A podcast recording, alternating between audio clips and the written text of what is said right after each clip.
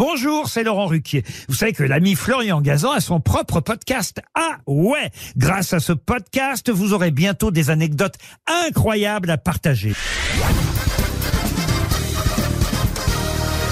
Salut, c'est Florian Gazan. Dans une minute, vous saurez pourquoi Michael Jackson est entré dans la légende grâce à la France. Ah ouais? Ouais, la première raison, c'est ce fameux chapeau en feutre noir qu'il a porté pour la toute première fois le 25 mars 1983 lors de sa prestation au 25e anniversaire de la Motown, vue par 36 millions de téléspectateurs. Il avait interprété Billie Jean et jeté ce chapeau dans la foule. Le nom de ce chapeau, c'est un fedora, un nom qui vient de chez nous. Ah ouais?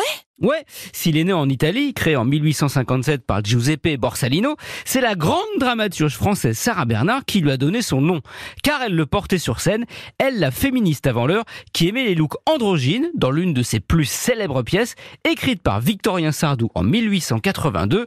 Son titre est le prénom de l'héroïne, Fedora. Fedora, portée depuis par Humphrey Bogart, Delon et Belmondo dans Borsalino, Indiana Jones ou donc Michael Jackson. C'est le même chapeau, la nuance et la façon dont on rabat les bords ou pas. Ah ouais Ouais, et ce n'est pas tout. Le moonwalk, qui a aussi fait la renommée de Michael, ça aussi, c'est une invention française.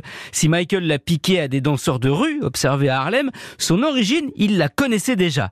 Elle remonte à bien plus loin dans le temps. À l'origine, on l'appelle la marche contre le vent. C'est un mouvement inventé par le mime et chorégraphe français Étienne Decroux qui fut le professeur du mime Marceau, premier à avoir popularisé ses pas glissés vers l'arrière dans un show télé en 1953, 30 ans pile avant le moonwalk.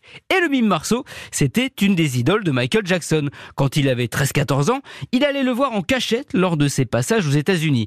Il a donc vu à l'époque la marche contre le vent. D'ailleurs, quand il est venu en 1997 à Paris pour inaugurer sa statue au musée Grévin, Michael Jackson a demandé à voir deux personnes. Marlène Dietrich et le mime Marceau, avec qui il fit quelques pas de danse devant sa réplique en cire, mais cette fois, c'était pas du moonwalk.